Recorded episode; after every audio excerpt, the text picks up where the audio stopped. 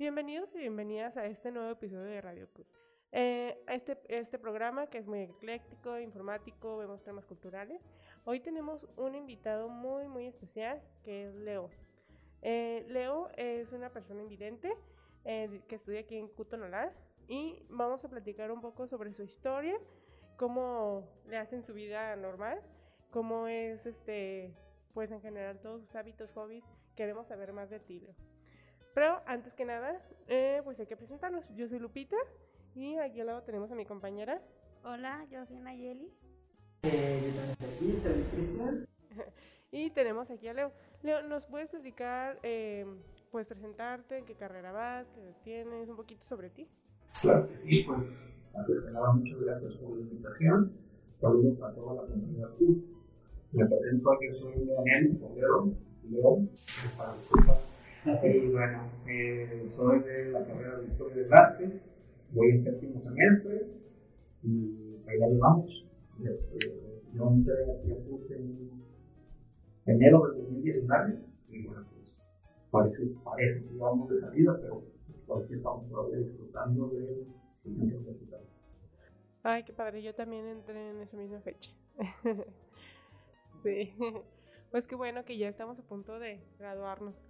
Y cuéntanos un poquito sobre ti, Leo. Eh, queremos, estamos muy intrigados de saber qué haces, este, por ejemplo, en tu vida diaria, cómo es, venir a la universidad, cómo eliges tu ropa, como cosas muy típicas que a lo mejor a nosotros se nos parece normal, ¿cómo son para ti? Cuéntanos.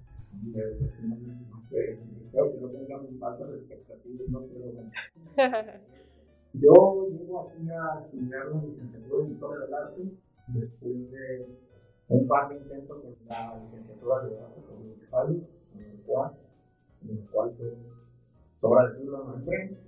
Eh, y cuando llego aquí, eh, eh, con, con, la ilusión de realmente una, la educación de, la gente. ¿Cómo se, o cómo podría yo resumir en, pocas palabras, en pocas líneas, mi vida diaria respecto a universidad, bueno, no vivo realmente lejos del curso, vivo cerca de la Nueva, aproximadamente a 10 minutos de ahí. Así que el destino para acá no es eh, realmente un largo trayecto, pero de algún modo. Durante algunos 2, 3 años, sobre todo durante la secundaria, fue estudiar medios de comunicación o ciencias de la comunicación ¿Qué pasa? Que durante mi etapa de secundaria empiezo yo a involucrarme mucho con el cine, empieza a generarme una atención muy fuerte y, empieza pues a, llamarme mucho la atención lo que es el cine. Desde ahí hasta lo que es mis, mis intentos de ingresar a la licenciatura de artes audiovisuales en, en CUAD, perdón, es que me llama el cine, que realmente el cine es eh, mi objetivo o poder este, establecer mi carrera desde ahí. Eh, cuando no puedo, eh, eh, pues es cuando, cuando empiezo a buscar opciones y me encuentro agradablemente con la carrera de historia del arte. Que bueno, ustedes dirán, pues, historia del arte, que tiene que ver con el cine o que tiene que ver con los medios de comunicación principalmente. Pero de algún modo pude yo encontrar ahí un, como si todas mis, mis inquietudes, esas, eso, aquello que me llamaba, como, como que podía encontrarlo aquí, ¿no? Eh, eh, este, la, la, variedad de perfiles, de, de, de, asignaturas, pues, que ofrece la, la, carrera de Historia del Arte, me, me, llamó la atención, realmente me atrapó y bueno, realmente he quedado eh, fascinado porque me dio más de lo que yo esperaba, aún, aún con la gran expectativa que yo tenía de la carrera, me ha dado mucho más de lo que yo, de lo que yo esperaba. Y me precio francamente de que me, me ha gustado la vida académica desde, desde niño, me ha gustado mucho el poder estar en la escuela, toda esta dinámica que se, pues que se maneja ¿no? al, estar en un, en un entorno académico, me, me, me gusta pues compartir aprender, eh, ahora sí que conocer el punto de vista de, de, los demás, de las personas que te rodean, pues. Retomando un poco lo que tú nos decías, que en donde tomas el transporte para llegar a CUT, pasan diferentes rutas de camión. ¿Cómo le haces para saber a cuál de estas subirte? Casi siempre me hago acompañar de alguien que es pues quien me dice, ese es el camión en el que te tienes que ir.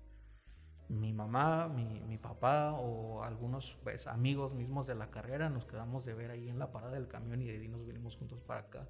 Afortunadamente he tenido esa, esa suerte, esa facilidad, pues, y bueno, esa, esa principalmente es la forma, ¿no? Ya, pues, saliendo de aquí de CUT, pues es un poco más fácil, puesto que solo hay dos, dos rutas en, en, la parte donde pasa el camino en el que yo me traslado. Así que, bueno, cuando vengo o cuando voy de, de aquí de CUT hacia mi casa, pues no es tan, tan complicado en ese sentido, pero pues para venir para acá sí siempre es con la ayuda de alguien. Uy, qué interesante. Y por ejemplo, ya cuando sales de, de, clases, ¿ya te sabes la ruta o también siempre alguien te acompaña? Realmente, realmente no. Este, realmente no, no ubico bien la ruta. No tiene como referencias el, el, el terreno por el que pasa el camión. Tengo algunas, pero son como que muy vagas. Entonces, en este caso, sí siempre es eh, puntualmente preguntarle al chofer, ¿no? Cuando ya estoy o casi siento que me estoy aproximando para la, el momento en el que me tengo que bajar. No, no les miento, claro que ha pasado que me, que me paso de la, de la parada, pero pues ni modo, la vida es un riesgo, así que hay que tomar el camión de vuelta. Este, y bueno, es, es interesante porque cuando, en, en mis tiempos, cuando iba a la prepa, este, ahí sí estaba, tenía un poco más de referencias eh, la ruta que tomaba el camión y, y, bueno, y ahí sí podía ubicarme eh, con mayor seguridad, pues tenía más medido, por decirlo así, el camino. Y para llegar hacia tu salón, ya estando aquí en CUT, ¿tienes alguna dificultad? Sí, de hecho sí, es complicado yo creo que antes de salir de, por, por la cuestión de la contingencia de la pandemia, eh, estaba ahora sí que recién eh, localizando los espacios de aquí de CUT. Eh, yo estaba ya en tercer semestre, o sea que ya era casi año y medio de estar, pues ahora, ahora sí que viniendo para acá. Llega la pandemia y cuando volvemos, apenas hace algunos, algún par de meses, pues, ¿qué les cuento? No? Ahora sí que es un, una, una, suerte de, cambios eh, estructurales, eh, muchos edificios que, han, que se han implementado también. Eh, y, la verdad es que ahora estoy pues tratando de medio ubicar, ¿no? Porque ahora pues entre que te toca una clase en un edificio y luego te toca en otro. Y todos estos cambios que les cuento, la verdad es que ahora sí es como, como volver a empezar, porque realmente pues el centro universitario es muy grande y si es, si es un, un, problema, pues siempre es, siempre es hacerme acompañar de alguien para poder llegar a algún lado y está bien, no, no me, ¿cómo decirlo? ¿No te desagrada? No, digo, no, no, no me hace sentir mal el tenerme que acompañar de alguien, pero a veces sí me pongo a, en el lugar de los demás por, por ciertas cuestiones, ¿no? Es decir, quisiera yo poder trasladarme realmente en el CUT, ¿no? Tener que, o, o, poder ir a algún lado sin tener que siempre pedir ayuda. No me causa conflicto como tal, pero sí es algo que quisiera poder hacer, ¿no? O sea, dentro del mismo centro universitario. Eso, eso en cuanto a lo que es el, la movilidad, pues, aquí dentro del centro. Ok, ok. Entonces, también ahí estamos actualizándonos como todos, ¿no? El regreso a clases con los nuevos edificios y eso, siempre uno tiene que actualizarse. Y ahorita que tocaste también un poco el tema de la pandemia, ¿qué tal se te hicieron a ti las clases virtuales? O sea, sí, ¿cómo te adaptaste a ellas? Ajá, ¿tuviste alguna dificultad también en, ese, en esos aspectos? Afortunadamente no tantos. Hasta eso que no tantos en lo respectivo a lo académico no, no me causó realmente gran dificultad. Lo que sí es que como no te mueves del espacio en el que estás, te cansas.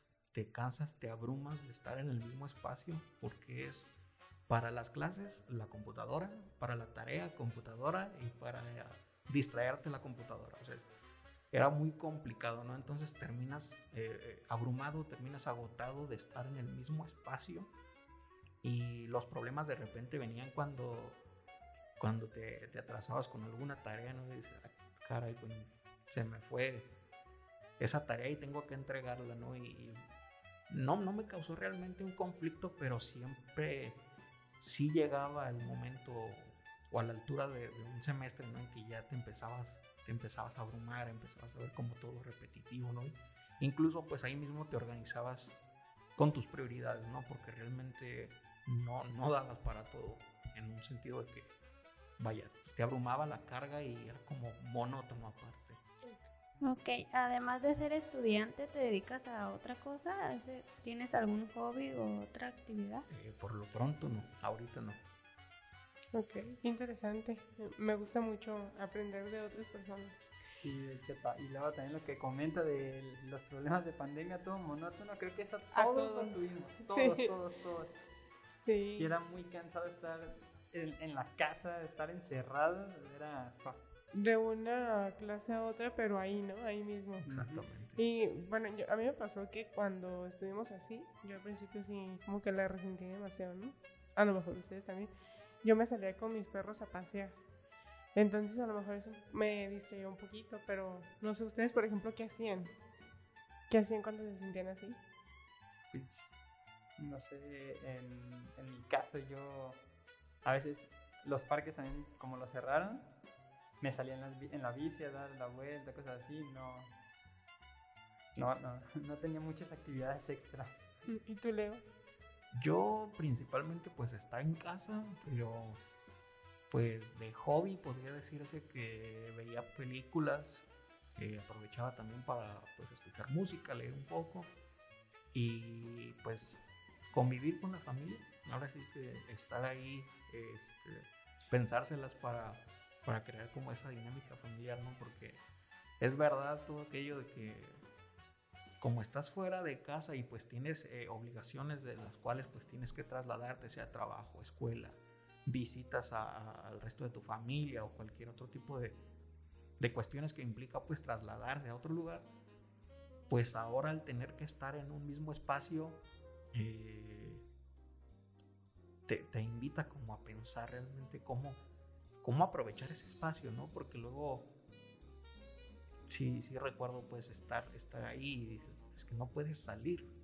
¿Qué vas a hacer aquí? Y además, eh, no, no solo es el buscar cómo matar el tiempo, qué voy a hacer de las 7 a las 9, ¿no? Si realmente, y, más pues para personas pues como nosotros universitarios, a veces llegaba esa, esa sensación de "¿Y qué estoy haciendo ahorita que estoy aquí encerrado, ¿no?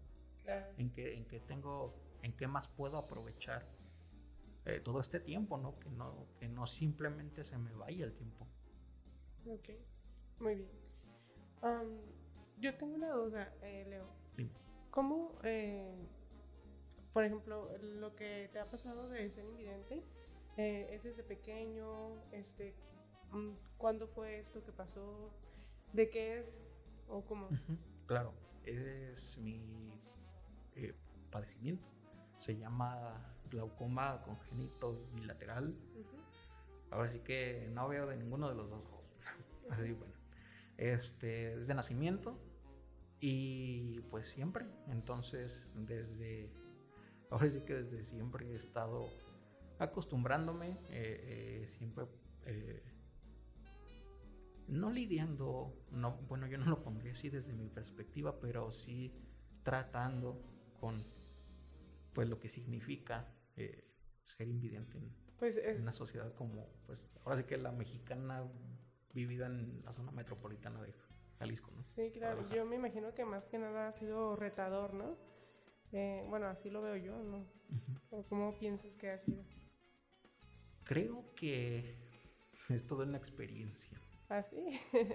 Es que desde luego que han existido retos, pero francamente si te digo que yo, yo he presenciado retos en mi vida, los he visualizado o los he, los he sentido a, a través de las personas que me rodean. Es decir, a través de mi familia, de, de mi papá y de mi mamá que han este, eh, trabajado o que me todavía a la fecha, te digo, mi, mi, mamá me acompaña a la parada del camión en algunas ocasiones.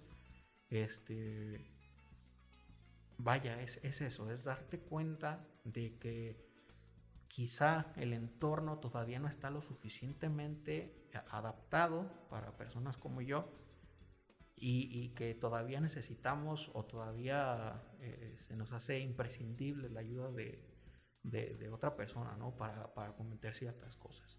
Es verdad, es verdad que, que, puedo tomar un camión e irme al centro, o puedo tomar un camión y venirme para Calcut, ¿no?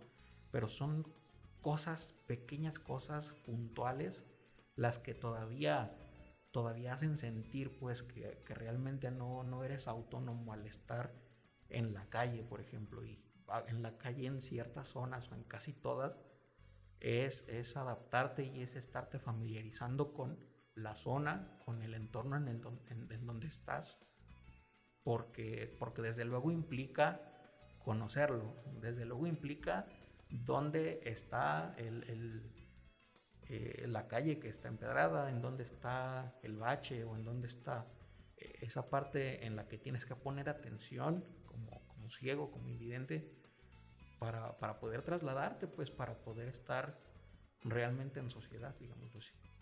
Y ahorita que tocamos también ese tema de el ambiente, lo que te rodea, eh, sabemos que las calles es un poquito más difícil de controlar ese tipo de aspectos, de que agreguen, no sé, cosas que ayuden un poco a la autonomía de, de personas con discapacidad visual.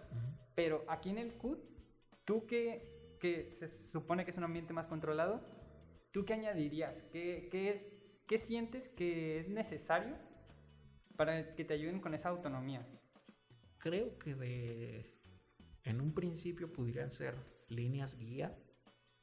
Sería interesante analizarlo, pues, este, como contemplar en dónde podrían ubicarse, como en lugares estratégicos, o que fueran abordando como los primeros pues, ¿cómo se les puede decir? Los senderos principales, digamos, que, que, sacan pues a, a, todos los edificios que están aquí en CUT, en principio. Lo curioso o, o, la, la, cuestión de aquí del caso del CUT es que pues a la fecha, ahora que estamos aquí platicando, sigue creciendo el centro universitario. ¿no? Sí. Entonces, este, es todavía una, estructura, es todavía un centro en constante modificación, en constante crecimiento. Y si bien no me parece una excusa como para que no haya líneas guía o cosas un poquito básicas, este, eh, no sé, pues es, es, un caso, ¿no? Este, analizarlo, eh, platicarlo, voy de acuerdo y bueno, creo yo ahora sí que hablo por mí, no quisiera hablar por, por alguna otra persona de mi condición, pues, este, muchas veces en, en, en, cuestiones como esta, en la sociedad en la que tenemos que adaptarnos, eh, toca de parte y parte. Toca de parte de, las autoridades eh, estar al, al tanto de lo que se necesita eh, ser puntuales en lo, que, en lo que se tiene que hacer, pero también a uno como, como persona pues le toca poner de su parte y hablar, decir si es que hace falta algo, señalarlo, hacerlo notar para que, pues para que pueda ser posible, ¿no? Es decir, la, la Universidad de Guadalajara tiene un, este, tiene una red pues de, apoyos muy importantes a personas con discapacidad, hablando en general pues no, no solo una discapacidad visual, pero es tan grande la red universitaria que luego se desenfoca, ¿no? Como que luego encuentras esos apoyos eh, centralizados a lo mejor o, o, los encuentras en alguna parte y de repente hasta que no te enteras que hay alguna persona con discapacidad estudiando en, en algún centro universitario puntualmente, es cuando se voltea a ver para allá y es interesante porque, bueno, insisto, la red universitaria es muy grande, pero, pero creo que hay maneras, ¿no? Creo que hay maneras de, de, establecer una comunicación constante entre los estudiantes con alguna discapacidad y las mismas autoridades universitarias. Eh, ¿Y cómo han sido tus profesores contigo? ¿Te han apoyado en lo que necesitas o...? Sí, afortunadamente sí. Eh, es muy grato poderme haber encontrado con, con, la licenciatura de Historia del Arte, eh, no solo en lo, en lo concerniente a lo académico, también eh, e, el ambiente dentro de la misma licenciatura, la, la iniciativa de varios de los profesores eh, realmente me, me, ha mantenido aquí. O sea, me ha mantenido aquí no en un, en un sentido de que haya querido salirme para nada, pero me ha mantenido aquí en un, ¿cómo decirlo? Motivado. Motivado y con un sentido y unas ganas de realmente crear la, una comunidad, pues. Una comunidad dentro de la misma licenciatura en la que, en la que se manifiesta que hay una, una preocupación y una inquietud porque, porque la misma carrera mejore para bien. Este, se nota la, la intención, las ganas que hay porque cada alumno, cada maestro que, que se incorpore pues a la, licenciatura propiamente hablando de historia del arte, eh, entre en un, en un proyecto, en unas ganas de, de participar pues de ellos. Ah, también te, quería preguntar referente a eso, por ejemplo ahorita ya hablamos de los maestros, en cuestión de alumnos o compañeros de, pues de salón, ¿Cómo te ha ido? Por ejemplo, no solamente aquí en la universidad, sino pues en lo largo de tu vida, en la primaria, secundaria, preparatoria. ¿Tú qué has visto que podríamos a lo mejor mejorar o qué está bueno en la sociedad en general? Qué difícil, difícil para, para desarrollarla, pero bueno, ahora sí que intentaré describirlo. Eh, yo la, el, preescolar y la primaria los estudié en una escuela especializada que se llama Instituto de Capacitación para Niños Ciego y Sordo. Eh, está muy cerquita de Medrano, es la calle 56 y Artes. Bueno, Qué padre. Ahí, estudié y bueno, pues como su nombre lo dice, eh, es una escuela en donde se les da clase a, personas ciegas y a sordos. Están divididas pues, las dos áreas, pero eh, digamos que lo que es festivales o recreos, pues es eh, el momento en el que ambas áreas eh, conviven. Posteriormente pasa a que es la secundaria, lo estudié en la secundaria 8 mixta, está allá por donde antes era la, antigua penal, cerca, de, cerca de Oblatos, creo. Este, también cerca de Medrano, unas cuadritas. Y estudié en la preparatoria vocacional también, este, de la Universidad de Guadalajara. ¿Qué pasa? Que pues al tener en la primaria un ambiente, por decirlo así, pues eh, muy controlado, precisamente construido para personas eh, con discapacidad visual, pues existe sobre todo ese compañerismo, ¿no? En el, en el que un, un, ambiente es propicio para todos los que están ahí. No hay realmente una dificultad del desplazarse ahí. Pero cuando entro a la secundaria es otra dinámica.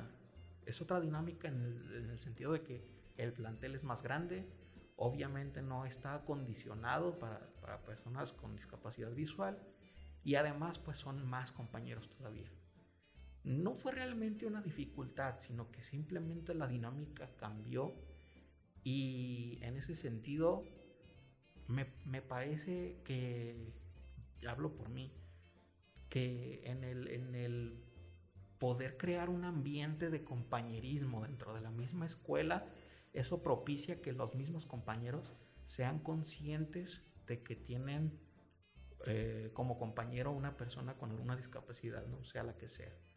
Y hablo de, crear un ambiente propicio porque, porque las mismas personas se hacen conscientes de ello. Y, en un, y en un sentido más amplio, terminan por aceptarte, pero en el, en el, en el, en el sentido extenso de la palabra, pasas a realmente formar parte de un círculo de compañeros y después de amistad. Entonces, en, en ese, hablando de ello, pues mm, me parece que es eso, pues, el, el, poder crear un ambiente en el que la convivencia, en el que la conciencia sobre, sobre el otro, pues, eh, te, te, haga poder mirar, te haga poder voltear hacia, hacia tu compañero y, y poder establecer una, una relación, una relación de la cual eh, se pueda obtener mucho. Súper, sí, e, es que siento que aún como sociedad en general nos hace falta integrarnos más en todos estos temas, ¿no? De, pues en general, o sea, que todos seamos uno mismo, por así decirlo. Tiene que haber más inclusión entre los compañeros, no es solamente eh, por cuestiones de género, sino también por cuestiones de capacidades diferentes que tenemos todas las personas. Sí, sin, sin duda alguna, porque pues siempre los compañeros van a ser parte pues de, nuestra, de nuestro desarrollo académico y también nos, nos ayudan a desarrollarnos a nosotros mismos, ¿no? Nuestras habilidades, incluso, no sé, como personas, entonces sí, eso de que los, la comunidad, el, el ambiente en el que estés tenga que tomar conciencia es una de las más, de los factores más importantes también yo que, que tengo. Mire, y una pregunta más, eh, si no te causa incomodidad. ¿Cómo es que, por ejemplo, ahorita estamos nosotros hablando, cómo es que tú te imaginas las cosas? O sea, por ejemplo, ¿cómo podrías descubrir, describir lo que hacemos? O así, estaría muy padre saberlo. no, oye, esa Cristina les dijo que hicieran esa pregunta, ¿verdad? no. no. Me, me, causa mucho conflicto porque, o sea, sé que lo hago, claro que lo hago, me, me, imagino las cosas a mi alrededor, pero cuando me pongo a pensar sobre ello me da un conflicto y no sé por qué, creo que es en un, ¿cómo decirlo? me, me, da, me da algo de, de, inseguridad, decir, fíjate nomás lo que te andabas imaginando y pues nada, ¿no?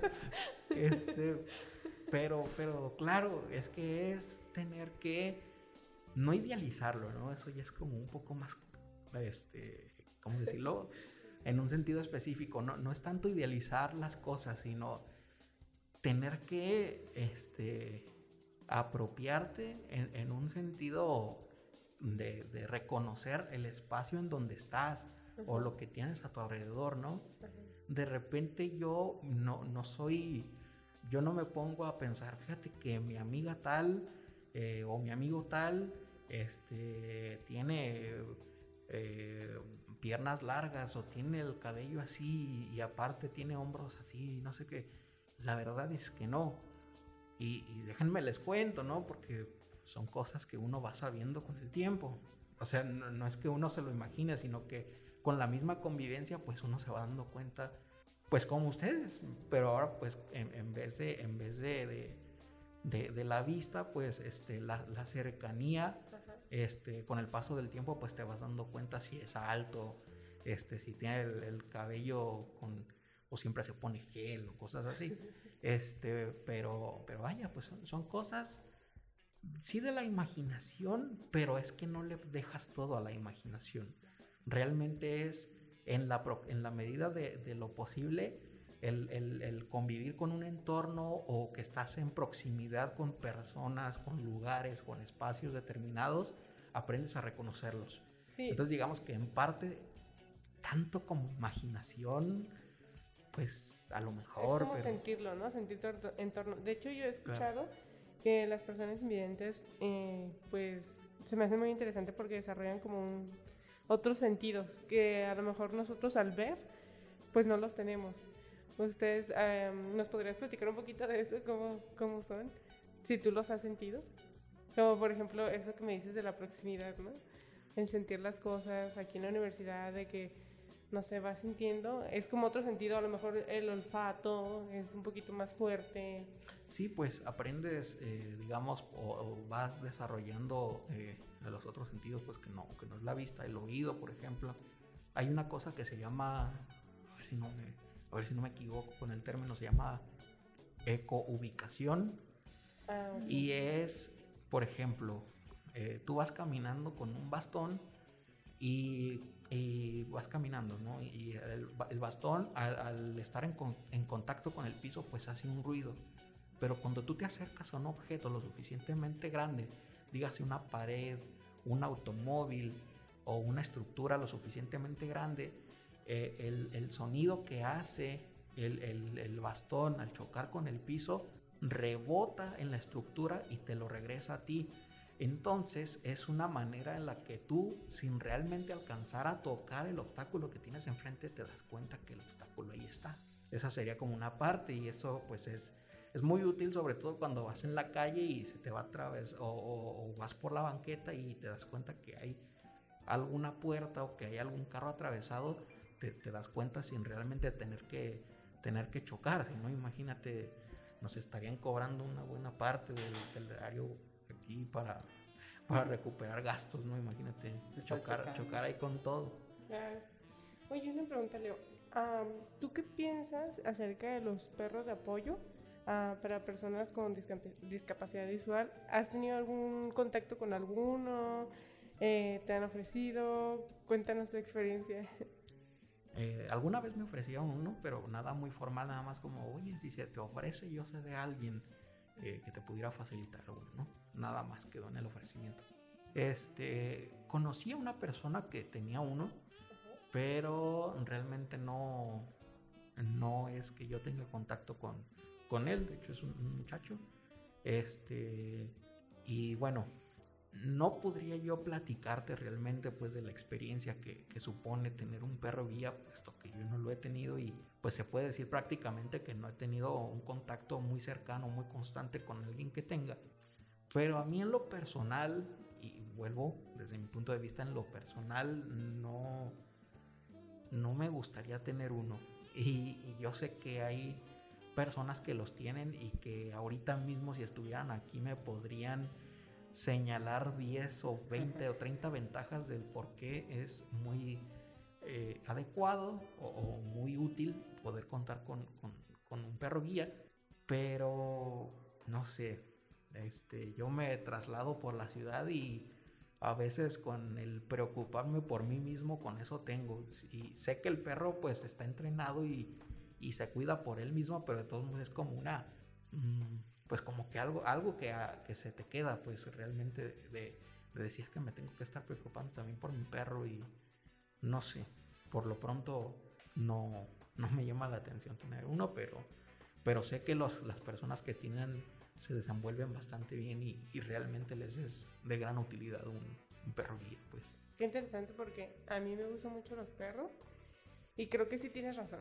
Ah, bueno, o sea, yo no tengo obviamente discapacidad visual, pero sí me sentiría también de la misma forma al andar por la ciudad de preocupándote por tu perro, ¿no? Así de que, "Ah, que no me lo vayan a robar, "Ah, que no se vaya a pasar, ay, si, me- sí me va a llevar bien, si me... Sí, ¿Sí claro, sabes?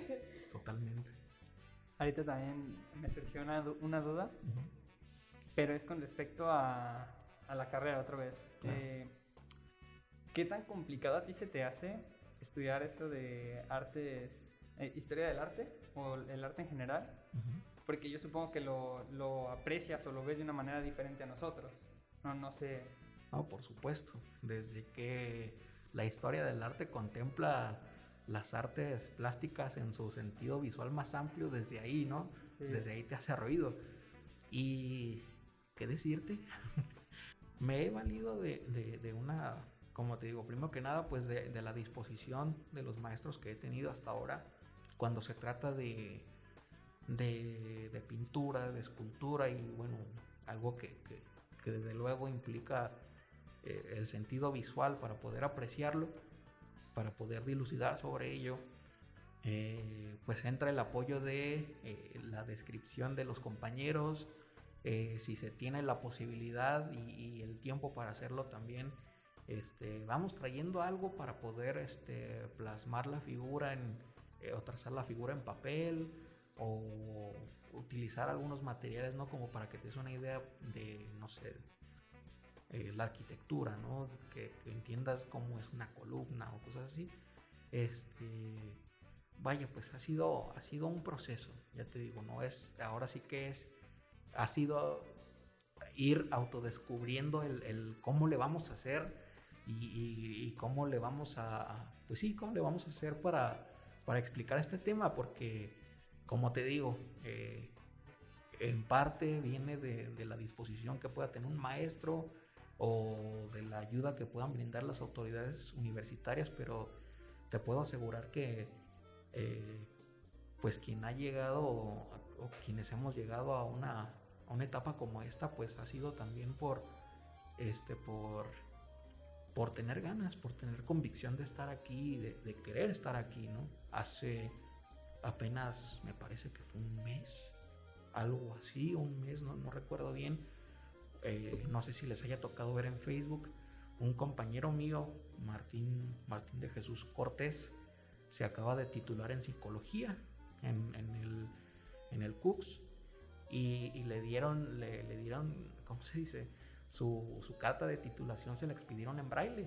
Entonces es, es estar, eh, ya te digo, pues es, una serie de, estar siempre, una serie de cuestiones de estar siempre en diálogo con, los maestros, con las personas que, que, te imparten la carrera, con las personas que están en esta etapa y también poner de tu parte, también tener interés por, oye, pues no sé cómo le vamos a hacer aquí, hay que buscar la forma. Pues qué interesante y muchas gracias. Eh, te agradecemos por tu entrevista y por esta visita aquí a Transmite. No, pues al contrario, eh, qué gusto poder compartir con ustedes, platicar un ratito. La verdad es que se me, se me fue muy rápido el tiempo. Así que nos cuando, encantó. Cuando quieran, eh, yo encantado de venir otra vez. Muchísimas gracias por tu disposición. Nos encantó que estuvieras hoy de invitado. Y eh, bueno, pues ya cerrando este programa, eh, haciendo un poquito de conciencia también acerca pues a la universidad en general, de poner un poquito más de atención para las personas discapacitadas, aunque yo sí he visto que, que pues sí le echan ganas, ¿no? Pero a lo mejor ya hacen mm, falta muchas cosas más por, por mejorar. Y eh, muchas gracias por haber estado el día de hoy escuchándonos. Este fue Q-Transmite. No se olviden de seguirnos en Facebook e Instagram y próximamente en TikTok. Ya les estaremos avisando cuando lo tengamos. A escuchar nuestras otras emisiones, que es Hablemos de Gerontología, Ciencia y, y pues ya. Bueno, nos vemos hasta la próxima. hasta luego. Gracias.